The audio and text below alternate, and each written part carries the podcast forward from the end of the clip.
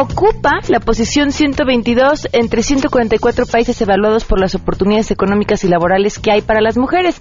¿Qué falta para lograr la inclusión del género femenino en el mercado laboral? Más adelante platicaremos sobre este tema. Tenemos buenas noticias, el resumen tecnológico con Andrés Costes y mucho más, así que quédense porque así arrancamos a todo terreno. MBS Radio presenta a Pamela Cerdeira en A Todo Terreno, donde la noticia eres tú.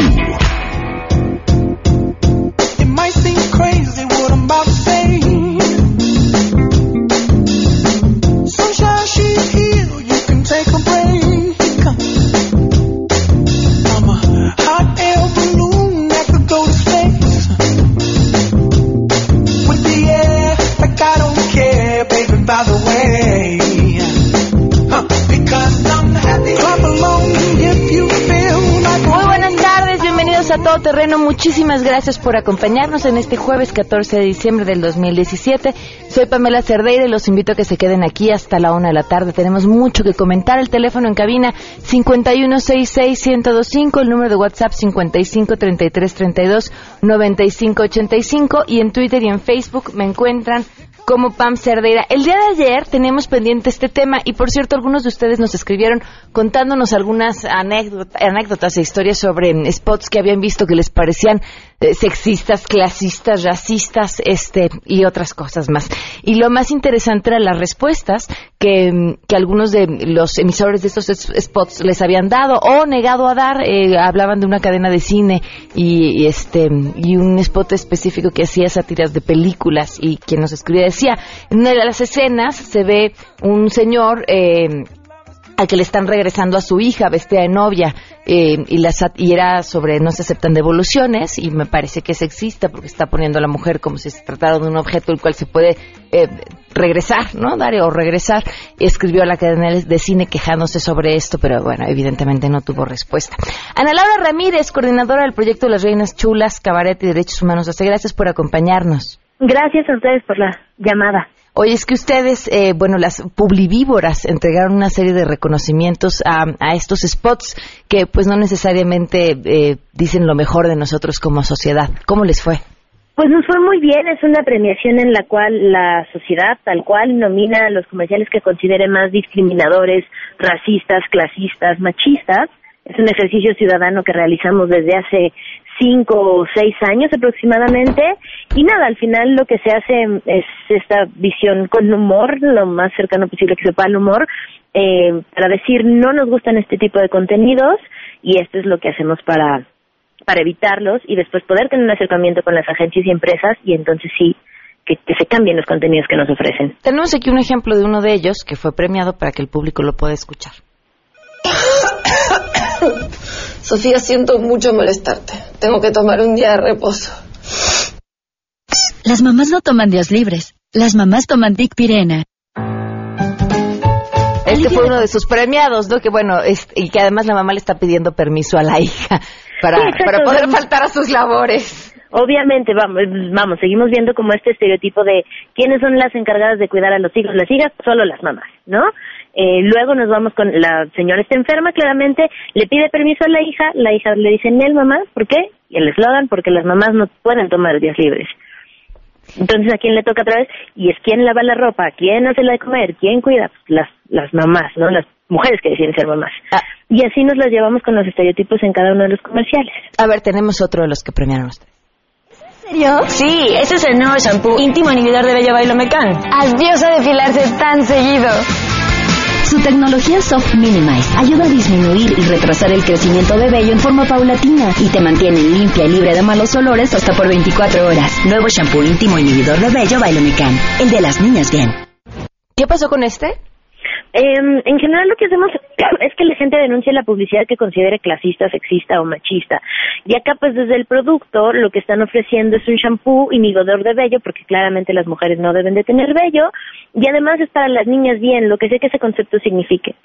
Y pues nada, en general los, en la publicidad, en los comerciales en México siempre vemos a un cierto tipo de población que es eh, de tez blanca, de ojos claros, cabello rubio, que pocas o nulas veces refleja realmente cómo somos las y los mexicanos.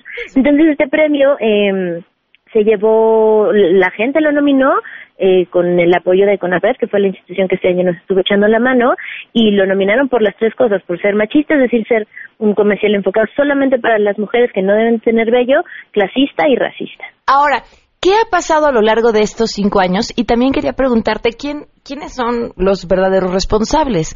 Eh, este ¿Es el cliente que confía ciegamente en las agencias o son las mismas agencias este, quienes sin querer o a veces sin querer queriendo terminan emitiendo este tipo de mensajes?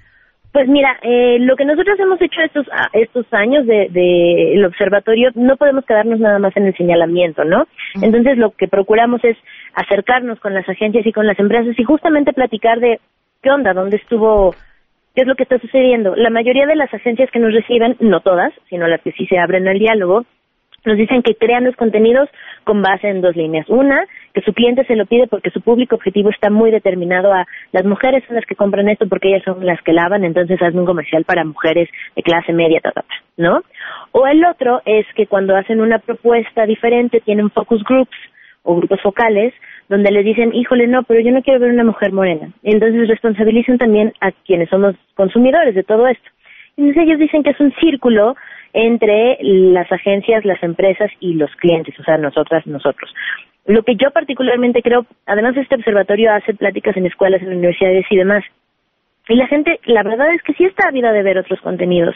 Y responsabilizar al consumidor solamente de lo que se muestra me parece un poco como, como retro.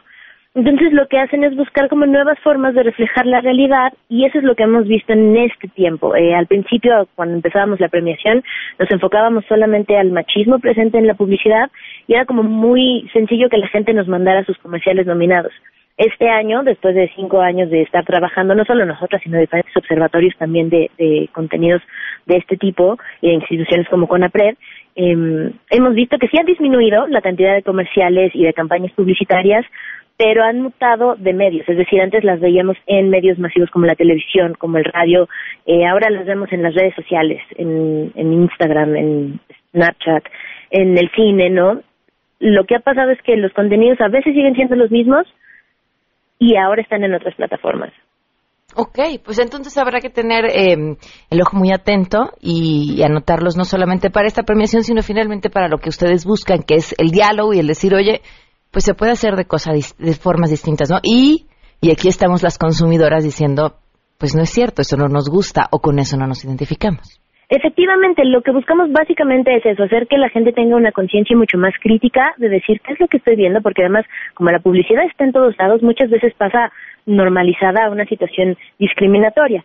Lo que le invitamos a la gente es que tengan como muy claros sus sentidos, de verdad revisen lo que están viendo, que nos lo envíen a facebook.com diagonal las publivibras, cualquier cosa que quieran denunciar, y nosotras nos encargaremos, en la medida de lo posible, de entablar estas conversaciones con las agencias de publicidad, con las empresas, para que sí, los contenidos pues ya se alejen de, de todos estos estereotipos que pues no ayudan en nada, la verdad. Claro. Ana Laura, muchísimas gracias. Gracias a ustedes. Hasta luego, estaremos al pendiente de su trabajo. 12 con 10 y la pregunta del día que les hacemos es, ¿ya saben por quién votar? es la pregunta de las sobremesas, ¿no? Ya que tenemos, ahora son precandidatos, pero pues ya está más que definido quiénes estarán en la boleta. ¿Ya lo decidieron? Esto nos contestaron. Queremos conocer tu opinión a todo terreno ¿Ya sabes por quién vas a votar o vas a esperar a escuchar las propuestas de los candidatos? Por el momento todavía no tengo una elección tal cual. Voy a esperar a que escuchar las propuestas que tiene cada candidato y sobre eso este elegir porque mm, a los tiempos en los que estamos pues está difícil así la situación. Eh, la verdad no me gusta ningún candidato. Yo creo que voy a esperar a escuchar sus propuestas y, y ver qué es lo que más le conviene al país pues me esperaría todavía a escuchar las propuestas de los candidatos porque pues todavía falta que cierre el año y pues que se haya un desglose sobre lo que cada candidato quiere hacer en su presidencia y también la cuestión de eh, Margarita Zavala en, de pues si va a entrar no Al, a la competencia electoral Aún no sé por quién votar, este, me falta informarme bien sobre los candidatos. A todo terreno 12 del día con 11 minutos y hoy se cumplen tres meses, 12 días de que no ha habido justicia por el feminicidio de Pamela Salas Martínez. A mí en todo momento me dijeron la información sobre Mario Sainz y que cuando supiéramos algo sobre él inmediatamente diéramos aviso y que si lo veíamos que paráramos una patrulla para que lo detuviesen. El día domingo se presenta el señor al funeral de mi hija. Y él pidió que ir al, al funeral porque él no tenía nada seguro que ver conmigo, que supuestamente nada más eran amigos. Y él llegó y unos vecinos dijeron, él es el que lo andan buscando y lo detuvieron. Pero supuestamente a lo que nosotros nos hicieron saber que a él nada más lo habían detenido por agresiones a los preventivos y que estuvo detenido, no por el feminicidio de mi hija. Victoria pues nada. 12 del día con 13 minutos y vamos con la información. Saludo a mi compañera Nora Bucio.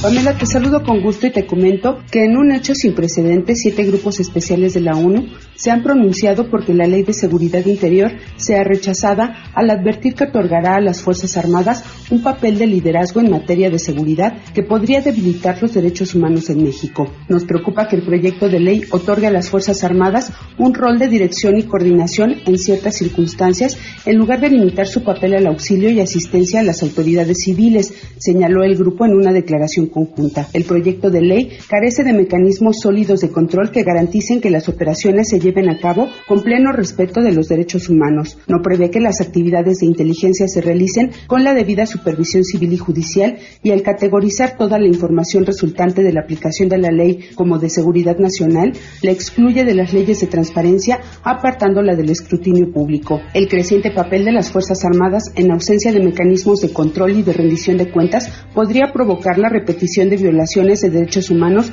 como las cometidas desde que se asignó a las Fuerzas Armadas un papel protagónico en la lucha contra la criminalidad, señaló el grupo. Aseguran que el proyecto de ley es ambiguo en ciertos puntos y contiene una definición excesivamente laxa de las situaciones en que las autoridades podrían usar la fuerza, incluso en el contexto de movilizaciones de protesta. Finalmente, este grupo ha reiterado su llamado al gobierno mexicano, así como al Senado de la República, para rechazar la aprobación de esta ley, informó Nora Bucio.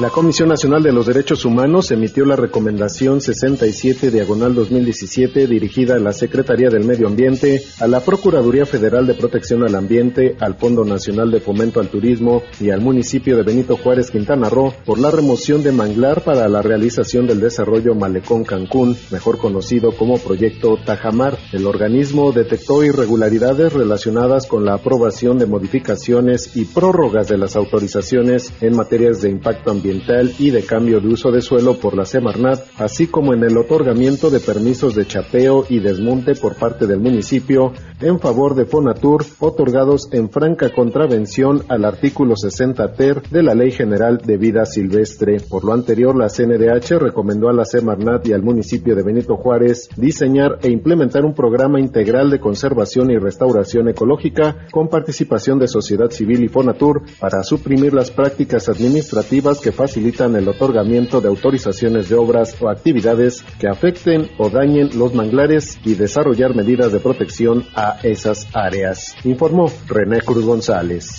Esterilizar y castrar a gatos y perros representa un costo mucho menor que la sobrepoblación, el abandono y las atenciones al veterinario, señaló Jesús Marín Heredia de la Facultad de Veterinaria de la UNAM, quien alerta que una gata no esterilizada y su descendencia, hablando de hembras, en un lapso de cinco años podría generar una población de 20.000 gatitos por los ciclos reproductivos continuos, en tanto que en ese mismo lapso un perro hembra traería alrededor de 400 descendientes. La esterilización y sobre todo también esterilización temprana es importante porque previene muchas enfermedades. ¿Qué enfermedades? Podemos hablar de las hembras, de tumores ováricos o quistes ováricos o cosas que se pueden presentar, por ejemplo con la matriz, que son piómetras, que quiere decir esto una infección de la matriz y es una infección que tiene una influencia hormonal o hiperplasia endometrial quística.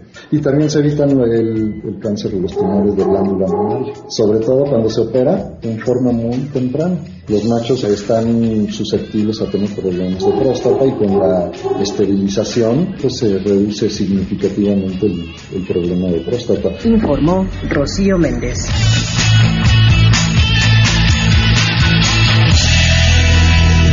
12 del día con 17 minutos. Me escriben en el WhatsApp y me dicen, creo que la pregunta del día no tendría que ser si vas a votar, digo, ¿por quién vas a votar? Si ya sabes por quién vas a votar, sino si vas a votar o no por el alto nivel de abstencionismo que hay. Híjole, no, yo esperaría que, que sí, ¿no? Digo, si uno no vota luego tampoco tiene mucho derecho a quejarse. Vámonos con las buenas. La gran portadora de buenas noticias, Rocío Méndez, te escuchamos. Muy buenas tardes. Buenas tardes, Pamela. La Universidad Nacional Autónoma de México, la UNAM, fortalece su oferta educativa con planes de estudio emergente en Querétaro y abre espacios de investigación de alto nivel luego de que el Consejo Universitario aprobó la creación de la Escuela Nacional de Estudios Superiores Unidad Juriquilla albergada en la actual en el actual campus Juriquilla, la nueva ENES espera tener a mediano plazo capacidad para atender a 3.000 estudiantes de licenciatura y 200 de posgrado. La ENES Juriquilla de la UNAM va a iniciar con dos licenciaturas que ya se ofrecen en el campus en Tecnología y Ciencias de la Tierra y va a incorporar las de Ciencias Genómicas, Ingeniería en Energías Renovables y Neurociencias las tres que ya existen en otros planteles de la Universidad Nacional Autónoma de México. Y posteriormente se van a incorporar licenciaturas como ortesis y prótesis Ingeniería Aeroespacial, Negocios Internacionales y Matemáticas. Recuerda la UNAM que sus propuestas de estudio son innovadoras con un enfoque multidisciplinario, modalidad mixta y por, sobre todo es educación pública gratuita de calidad para los estudiantes mexicanos. ¿Qué te parece, Pamela? El reporte del día. Muy bien, muchísimas gracias, Rocío. Buenas tardes. 12 del día con 19 minutos. Vamos a una pausa y volvemos a todo. Más adelante, a todo terreno.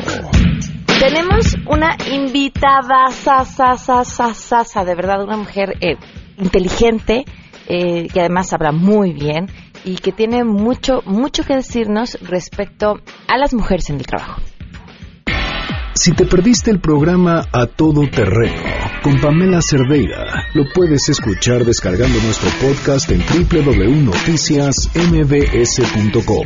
Pamela Cerdeira regresa con más en A Todo Terreno, donde la noticia eres tú. Marca el 5166125.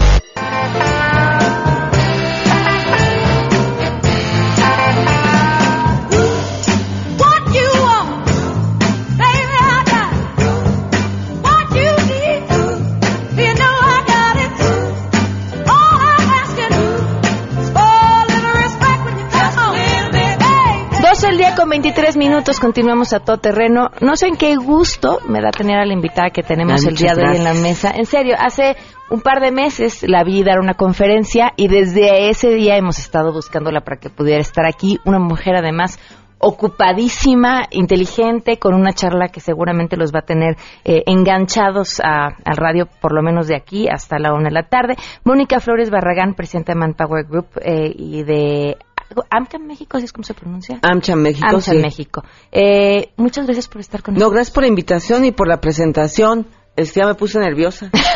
Bienvenida. Eh, en, en, esta ocasión en la que te vi, platicabas acerca de la situación de las mujeres en el ámbito laboral. ¿Cómo estamos? Pues estamos mal, ¿no? Efectivamente, en los últimos años se han hecho progresos en el mundo y en México y cada vez somos más mujeres en la fuerza laboral formal pero en los puestos muy operativos, en la base de la pirámide, sin los mejores ingresos, todavía hay una desigualdad salarial de al menos 17% en México, eh, y nos falta mucho por hacer. Eh, no solo por ganar lo mismo, sino por tener las mismas oportunidades de éxito y las mismas ganas de triunfar en el mundo del trabajo. Porque ahora las mismas ganas, porque mucho de lo que pasa es porque no estamos haciendo bien las mujeres nuestra estrategia de crecimiento en las organizaciones, eh, por varias razones.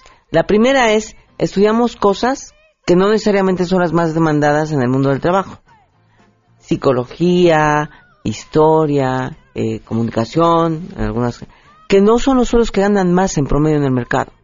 Ganan más actuario, ingenierías, química, carreras técnicas. Y entonces ya de, de entrada tenemos una desventaja en lo que ganamos al mes con respecto a los hombres que estudian más esas cosas. La segunda es que tenemos eh, poca entrenamiento para tomar riesgos y para negociar sueldos. Eh, y, y, aquel día les platicaba, ¿no? Mismo puesto, entra un hombre y una mujer el mismo día a trabajar a la misma empresa. Mismo sueldo, mismas prestaciones. A los dos años, solo el 7% de las mujeres levantó la mano para pedir un aumento o una promoción, contra el 57% de los hombres. ¿Por qué? Yo creo, bueno, una de las razones no es que crea, una de las razones es cómo somos entrenadas desde pequeñas. Somos entrenadas para, por, por cultura, por tradición, para atender, para hacer sentir bien a los demás, para no despeinarnos, para no rompernos un brazo, para no subirnos a la montaña más alta, porque eh, la cultura nos hace ser quietecitas, calladitas, bonitas, ¿no? No nos vayamos a lastimar. Y eso va condicionando tus comportamientos a futuro, porque no, no tienes ejercicio de tomar riesgos. eh, y, y, y, y, cuando una niña es bien portada, es que linda niña, ¿no? Y, y si es muy atrevida o muy aguerrida, no está tan bien visto. Eso, eso va aumentando conforme aumentan los años de edad de las niñas. Okay. Hay hasta un video muy famoso en, en internet de alguna marca de, creo que es de jabones, donde pone el ejemplo de que cuando la niña es pequeña, cree que es muy buena en todo, que le gustan las matemáticas y que no tiene límites. Y esta percepción va cambiando conforme va creciendo, precisamente por la presión social y el entrenamiento que recibimos, ¿no? Desde la publicidad. Que todas, ¿no? de, sí, de eso Desde hablábamos ahí, justo ¿no? al inicio de Eh, este espacio. Sí, sí, que tienes que ser alta, pues las mexicanas no somos altas, normalmente. Claro. Talla cero, este, pelo espectacular, ojos además ser inteligente, pues no, eso no es real. Y entonces tenemos modelos a seguir que son, pues para otras, este, genéticas, ¿no? Entonces hoy tenemos un problema con las niñas, pero ya me estoy desviando, con las No, no, niñas, no, pero con esta presión de ser delgadas y supermodelos y entre más flaca mejor, tenemos estos problemas de anorexia terribles, porque no corresponden a lo que debe ser. Volviendo a nuestro tema, porque además no estamos haciéndolo bien, eh, porque sí existe una cultura de negocios básicamente machista o masculina, por no usar la palabra machista, masculina, eh, y las mujeres a veces nos equivocamos al jugar este, este juego, por valga la redundancia, intentando ser hombres o actuar como ellos, cuando necesitamos actuar desde nuestra feminidad, superando nuestros propios retos como mujeres, ¿no? El sentirnos culpables todo el tiempo, todo el tiempo nos sentimos culpables y es otra vez entrenamiento. Es esta programación que, que tenemos desde Pero además parecía casa. que la, la culpa viene con la maternidad, ¿no? Uno se siente culpable de todo.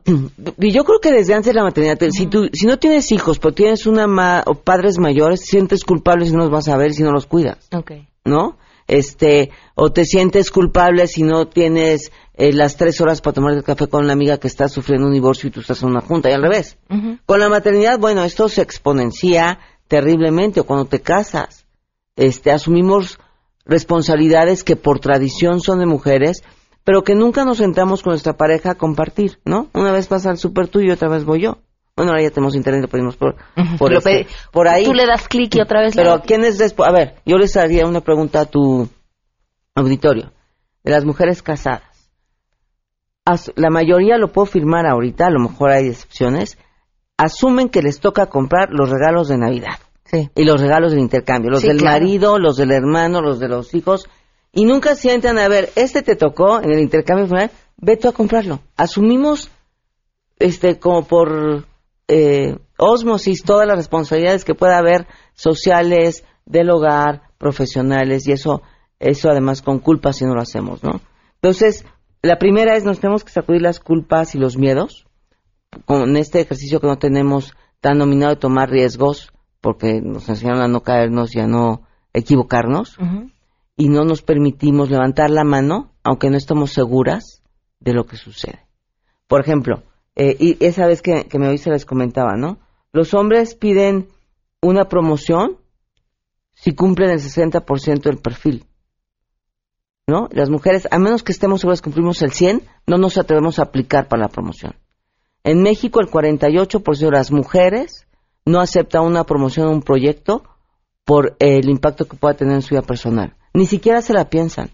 Ya dicen no, ¿no?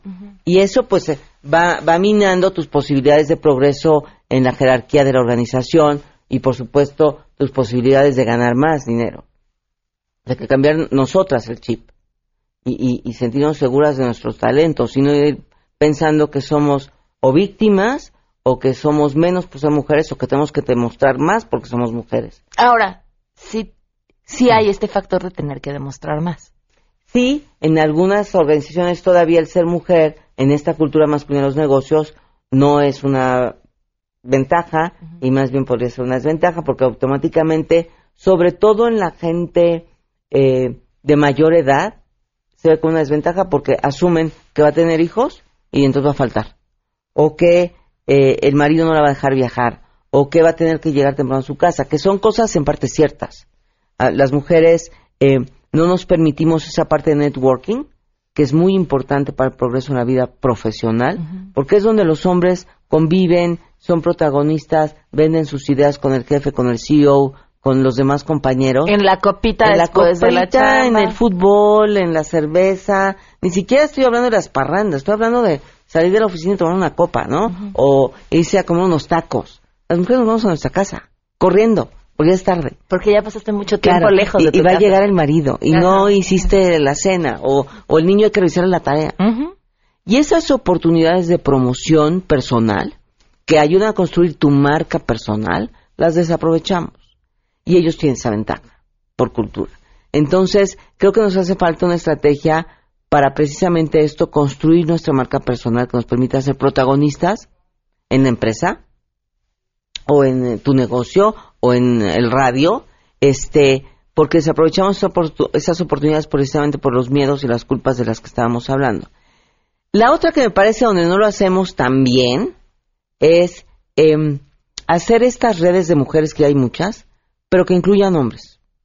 Porque seguimos hablando de mujeres entre mujeres y entonces la cosa no va a progresar porque el tema es hombres y mujeres trabajando juntos para un mejor negocio, para una eh, mejor sociedad, por un mejor país, por algo más rentable y los tenemos que incluir eh, conscientemente porque si no, no vamos a, funcionar. Porque ellos tienen que entender lo que nos pasa cuando estamos a lo mejor en nuestra vida profesional nos embarazamos. Las mujeres tienen muchos conflictos eh, desde las hormonas que se nos suben y se nos bajan y nos traen locas, hasta este miedo a la maternidad, a ser mala madre, eh, la presión social, hacernos para atrás. Y necesitamos de ellos, es nuestro jefe o nuestro colega, que nos ayude en la vida profesional a superar esa etapa que es bastante complicada eh, eh, en términos de el balance profesional y personal. Y, y por eso en, en Manpower Group hablamos de tener conversaciones de carrera. Las mujeres tenemos que buscar no, no mentores, sino sponsors. Estos que te ayudan, que te promueven, que te venden, que hablan de ti, que se comprometen a ayudarte en el progreso personal, que de pronto te sientan y te dan dos bofetaditas y te dicen no seas tonta, toma el proyecto, no pasa nada si lo haces desde tu casa, no pasa nada si tienes que ir, salirte más temprano por, por la hora de lactancia, qué sé yo, pero atrevernos a, a tomar las riendas de este destino. Y, y finalmente, para cerrar un poco con la pregunta es, nos falla también en seguir preparándonos. Porque se vale que te vayas a tu casa a cuidar a los niños tres años o cuatro, lo que decidas. Pero lo que no se vale es que no estudies en esos tres o cuatro años que te saliste la vida profesional. Porque hoy el mundo cambia tan rápido que si no aprendiste algo nuevo, si no entrenaste tus competencias transversales o habilidades blandas, si no aprendiste a hablar en público, si no perfeccionaste el idioma, si no aprendiste un software nuevo o cultivaste las competencias digitales, cuando quieras regresar vas a tener un puesto a- operativo o no vas a encontrar trabajo porque no te actualizaste. ¿Qué acaba pasando o qué tendría que pasar cuando tenemos esta ideal inclusión eh, laboral 50-50, ¿no? Y tenemos entonces hombres y mujeres eh, metidos al 100% en las oficinas para tratar de tener un ascenso laboral y ganar más dinero o se crean empresas mucho más empáticas donde también el hombre pues sabe que a las 6 de la tarde pues se va a salir porque también tiene que estar con sus hijos, compartir en su casa, ir al súper y demás.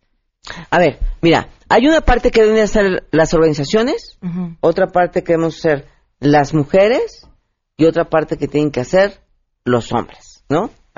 Las organizaciones debemos ser mucho más flexibles en cuanto a las reglas de trabajo. Horarios, lugar de trabajo, este, medios tiempos, horario de lactancia, incapacidades, licencias de maternidad y de paternidad, que estamos aprendiendo, ¿eh? Y te voy a decir la razón. Algunas sí por buena voluntad y otras porque no nos queda de otra. Okay. Porque necesitamos jóvenes en las organizaciones. Los jóvenes no se están quedando precisamente por esta rigidez organizacional. Porque buscan tener una vida distinta, buscan un propósito, no solo un sueldo, buscan un coach y buscan esta... Eh, ellos ven el trabajo y su vida personal como una misma cosa, no como generaciones anteriores donde eran dos cosas separadas, que además había que empatar y equilibrar. Entonces lo, lo estamos haciendo por convicción, en algunos casos, y porque no queda de otra para retener talento en otra. Las mujeres tenemos que empezar a repartir responsabilidades en casa, porque tu eh, pareja se va a hacer a las seis siempre y cuando tú le digas, tienes que estar aquí a las seis porque me tienes que ayudar porque tengo un cóctel o este, una junta o algo. Entonces tenemos que promover desde casa que el hombre se integre también a compartir las eh, responsabilidades domésticas y de cuidado de los niños. Y eh, los hombres tienen que estar conscientes de lo que pasa con las mujeres en esta etapa de tomar riesgos y, apoyarnos. Y saber que un negocio va a ser rentable si solo si tienes el talento adecuado para llevar a cabo la estrategia de negocios y el mundo es diverso. Y no, el, mundo no lo manejan los hombres. Las mayores decisiones las toman las mujeres. De casa, de coche, de electrodomésticos, de escuela, de médicos. Que es donde se va el 70% del ingreso familiar. Vamos a hacer una pausa y ahorita que regresemos platicamos acerca de el que ha sido el gran tema en Estados Unidos y que pareciera que en México decidimos guardar silencio sobre esto, el acoso en la vida laboral. Volvemos. Pamela Cerdeira es a todo terreno. Síguenos en Twitter, arroba Pam Cerdeira. Regresamos. Pamela Cerdeira está de regreso en A Todo Terreno. Únete a nuestra comunidad en facebook.com. Diagonal Pam Cerdeira. Continuamos. Successful, but not too successful. Otherwise, you will threaten the man. Because I am female, I'm Dos al día con 42 minutos. Seguimos platicando con Mónica Flores eh, Barragana. Hay una pregunta del público, Mónica. Eh, me gustaría que le preguntaras qué haces cuando en tu trabajo toman en cuenta para niveles altos a las amigas sin estudios de los jefes y las mujeres con estudios no somos tomadas en cuenta. ¿Acaso será porque estamos grandes? ¿Qué estrategia estará tomando el gobierno para las mujeres que no contamos con amigos de altos niveles? a ver, este, la primera no expresa que el gobierno haga nada, porque si todos esperamos a que el gobierno hiciera algo, este, que nos quedemos paralizados por los mismos tiempos del gobierno. No estoy criticando a ninguno. Lo que digo es que el cambiar las cosas no lo podemos dejar en manos de otro. Yo lo que haría era levantar la mano y hablar con tu jefe o con el que promueve o con recursos humanos y preguntar qué pasa. Es de las conversaciones de carrera que mencionaba hace un rato. ¿Qué sigue para mí? ¿Cuándo? ¿Cómo? ¿Y qué voy a hacer yo? Para que nos pongan el 1, 2, 3 de qué seguiría en nuestro camino profesional para ascender y tomar esos puestos. Si después de que tienes las prácticas de carrera, tocas la puerta, aclaras los puntos, te comprometes, desarrollas tus habilidades, no te dan el ascenso, cámbiate de empresa. No tienes por qué estar ahí. Si estás en una organización donde no aprecia tus talentos, a pesar de que los desarrollaste y alineaste un plan de acción de acuerdo a las expectativas de la organización, no es el lugar para ti. Esta semana el New York Times publicó un texto de Salma Hayek hablando acerca de su historia con Harvey Weinstein y el acoso que ha sido el tema en Estados Unidos en los últimos meses. Llama la atención que en México, pues, se ha guardado un silencio eh, lamentable, ¿no? Sobre mm, ese asunto. Y te pregunto, ¿qué opinas de todo esto y cómo lo ves? Mira, de entrada te digo, es lamentable que tengamos que estar hablando de acoso sexual y de la posición de las mujeres en las empresas y en el mundo en pleno siglo XXI. Es como kafkiano. Si en el siglo XXII o llegaran los extraterrestres y vieran nuestras conversaciones, dirían, esto no puede ser posible. Con todo el avance en salud, en tecnología, en conexión, en conocimiento, información, que estemos hablando de temas que a lo mejor en el siglo XVII estaban pasables, ¿no? Pero bueno, es lamentable que sucedan estos casos. Después, creo que parte de la, de la razón del acoso es em, este empoderamiento del hombre y esa inseguridad que también tienen los varones de demostrar que pueden si someten a las mujeres. Porque el macho es ese. Eres más macho entre más sometimiento tengas de las mujeres de tu entorno. No solo tu esposa, tus hijas, tu mamá, tus hermanas, el que manda es el hombre. Y ese mandar no solo tiene que ver con la organización, sino con el cuerpo de las mujeres. Eh, creo que no se ha hablado y no se han ventilado todos los casos por este miedo a ser señalada. Porque el, el tabú es que pues te violó porque llevas la falda corta, o pues estabas escotada, o porque tomaste, o porque lo permitiste, o porque eres una fiestera, o ¿no? Porque lo dijiste hasta ahorita, seguro te gustó. Porque te callaste, seguramente pretendías algo y cuando te lo dieron, ¿no? Esa cultura que es terrible y lo vemos en las últimas, no solo en el medio artístico en Estados Unidos o lo que se ha callado, en varias sentencias de violadores en México que salen libres porque la defensa es la niña estaba borracha, la niña tomó por su gusto, la niña lo permitió. Sonrió un poquito. Sonrió un poquito. Entonces, el, el decir, a mí me acosaron, corre ser que te digan por loca. Claro, imagínate, ¿no? Pues estás provocando al mundo. La otra es las consecuencias. No, estamos, no existe un sistema que de verdad castiga al acosador, porque es muy complicado demostrar que te acosó tanto de un día de, un, de ida y vuelta. También hay hombres que son acosados. Claro. Los menos, pero también hay. Entonces demostrarlo es muy difícil. Eh, como, olvídate, el acoso, en el tema de violación, no todas las violaciones son denunciadas. Por pena, por miedo, por el qué dirán, porque es una vergüenza para la familia. Y en el caso de que es una vergüenza para ti. Entonces, ojalá estuviéramos en una cultura, o construyéramos una cultura distinta, lo que, construyamos una cultura distinta, donde a una mala acción hay un castigo claro. Donde no nos dé miedo levantar la mano y decir, este señor que es súper poderoso o súper famoso o súper rico o súper empresario, a mí me hizo esto, esto y esto, pero en tiempo.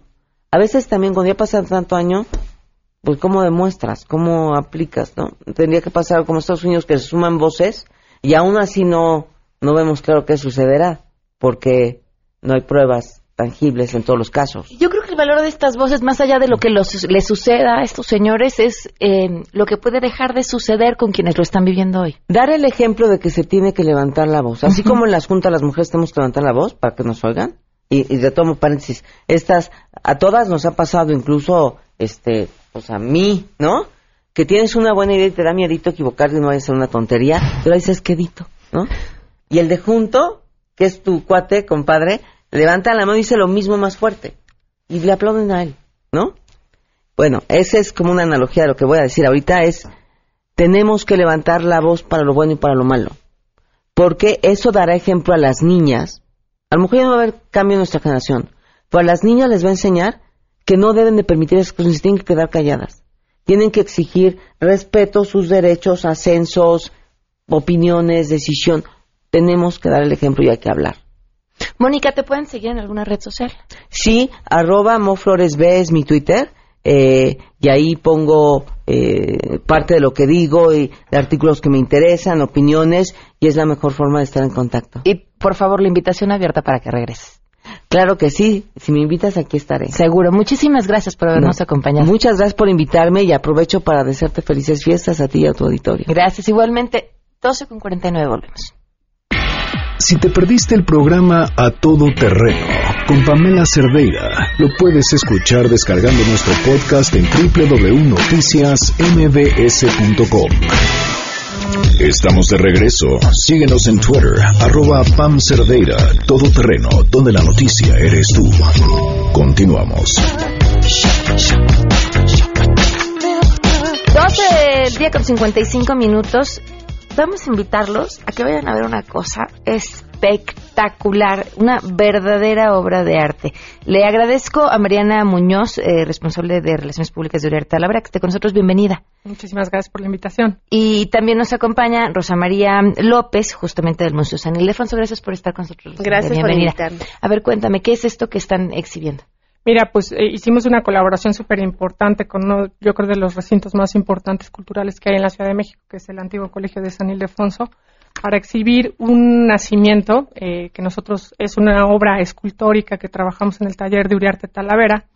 Eh, es una obra escultórica que ilustra la Epifanía de Jesús, se llama. Es, el, es un nacimiento en escala humana, que es lo más interesante, eh, y el eje es la Talavera poblana, ¿no? Pero además me decías que dentro de todo el nacimiento se puede apreciar la artesanía poblana en general.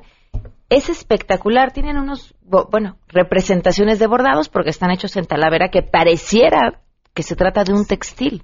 Hay textiles y, eh, em, mira, el nacimiento está conformado por un conjunto escultórico posterior que son eh, los adoradores, que nosotros le llamamos donde vienen los Reyes Magos, que en sus ropajes traen Ah, grabados de textiles que son tradicionales de la Talavera. Hay una relación muy íntima entre los textiles y la cerámica. Siempre el- la gráfica es muy similar. Eh, y tenemos, eh, a su vez, el niño sí está envuelto en textiles reales. Hicimos una colaboración en su momento, en el año 2011, que fue cuando hicimos esta pieza.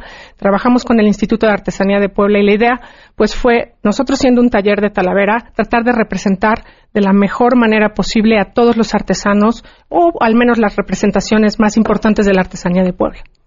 ¿En dónde está el museo y hasta cuándo va a estar esta exposición? San Ildefonso está en Justo Sierra 16, que es la continuación de la calle de Donceles, en el centro histórico. Estamos a un costado del Museo del Templo Mayor. La, eh, el nacimiento va a estar hasta el domingo 4 de febrero del 2018. Ok, ¿qué horario? Eh, martes de 10 a 8 de la noche y miércoles a domingo de 10 a 6 de la tarde. Los martes la entrada es libre. Nada más, antes de irnos, ¿cuánto tardaron en hacer este nacimiento que se está exhibiendo? Pues mira, nos llevamos cerca de 10 meses con la mitad del taller, que son aproximadamente 40 personas trabajando de tiempo completo en este proyecto, además de la colaboración del resto de los artesanos, del Onix, de los, de los textiles, de todo lo que está representado en esta pieza que es espectacular. No, además me decías, ¿no? De académicos para que estuvieran perfectamente bien asesorados en cómo se ponía qué. Exacto, es un tema pues religioso muy importante que se tiene que representar con todo el respeto y, y- y lo, lo- lo que conlleva, ¿no? Un nacimiento. Muchísimas gracias a las dos por habernos acompañado. Habrá que ir a San Ildefonso para verlo. Gracias. Los esperamos. Gracias, a ti. Nos vamos, se quedan en mesa para todos. Soy Pamela Cerdeira. ¿Y qué creen? Mañana es viernes. MBS Radio presentó a Pamela Cerdeira en A Todo Terreno. Te esperamos en la siguiente emisión, A Todo Terreno, donde la noticia eres tú. MBS Radio, en entretenimiento, estamos contigo.